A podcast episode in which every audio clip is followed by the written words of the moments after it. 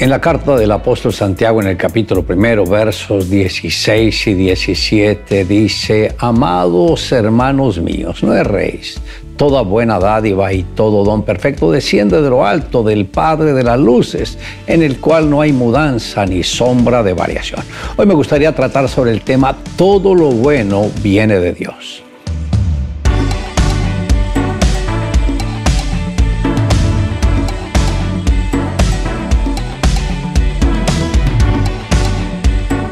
Debemos entender que la información correcta proviene de arriba, del Padre de las Luces. Dios no ha cambiado y mantiene firmes sus principios. No debemos pretender encontrar los mejores beneficios para nuestras vidas buscándolo en la fuente incorrecta, porque esto sería un completo error. Con tristeza vemos que muchos están buscando su orientación sexual en el lugar equivocado y de esta manera quitan los ojos de la fuente de la sabiduría que dice todo lo hizo hermoso en su tiempo y ha puesto eternidad en el corazón de ellos sin que alcance el hombre entender la obra que ha hecho Dios desde el principio hasta el fin. Esto está en el libro de Eclesiastés, en el capítulo 3, verso 11. Dentro del plan de Dios estuvo el crear al hombre y luego a la mujer, la cual se convertiría en la ayuda ideal para el hombre. Tratar de cambiar estos principios es irnos en contra de la enseñanza divina, lo cual traerá consecuencias funestas. Solo hay dos fuentes de donde podemos recibir información sobre la moralidad. Una proviene del Padre de las Luces, quien no varía sus conceptos ni cambia de opinión. Y la otra proviene del error, que va acompañado de la seducción y el engaño. La historia nos habla de una de las épocas donde el ser humano perdió los estribos y se desbocó dando rienda suelta a todos sus deseos impuros.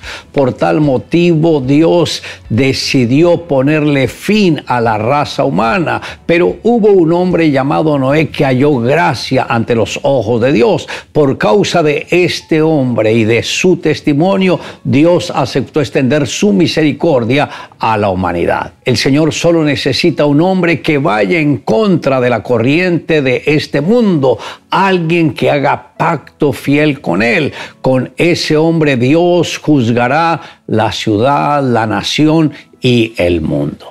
Así como Noé juzgó al mundo con su vida de santidad, también Dios hará lo mismo a través de cada uno de nosotros. Es tiempo de levantar familias en santidad para la gloria de Dios. Ashley tuvo un duro momento que cambió su destino. Al perder su hermanito, su vida fue otra. Todos sus sueños y anhelos se frustraron sus vidas no volvieron a ser iguales. Perdió el sentido de vivir. Esa jovencita se volvió solitaria, no podía expresar sus emociones, siempre estaba enojada y amargada por la pérdida de su hermano. Sin darse cuenta se llenó de resentimiento hacia Dios. No entendía por qué se lo había llevado. Fue una herida muy grande y más porque fue cerca a su cumpleaños hasta que una joven se acercó a predicarle y ahí conoció a Jesús. Fue un encuentro donde todas las jóvenes lloraban a causa de las ministraciones y esto la enojó más. Al ver que no se disponía, la pastora se acercó y le dijo, no te conozco ni sé qué cosas has vivido, pero lo que sé es que si estás en este lugar no es por casualidad. Dios te trajo a este encuentro y hoy tienes que abrir tu corazón para que Él pueda cambiar tu vida. No tienes nada que perder. En ese instante determinó abrir su corazón y habló con Dios y su vida cambió. Tal vez has sufrido una pérdida de un ser querido o perdiste la presencia de Dios. Es tiempo de abrir tu corazón y deja todo en las manos de Dios. Él tomará el control.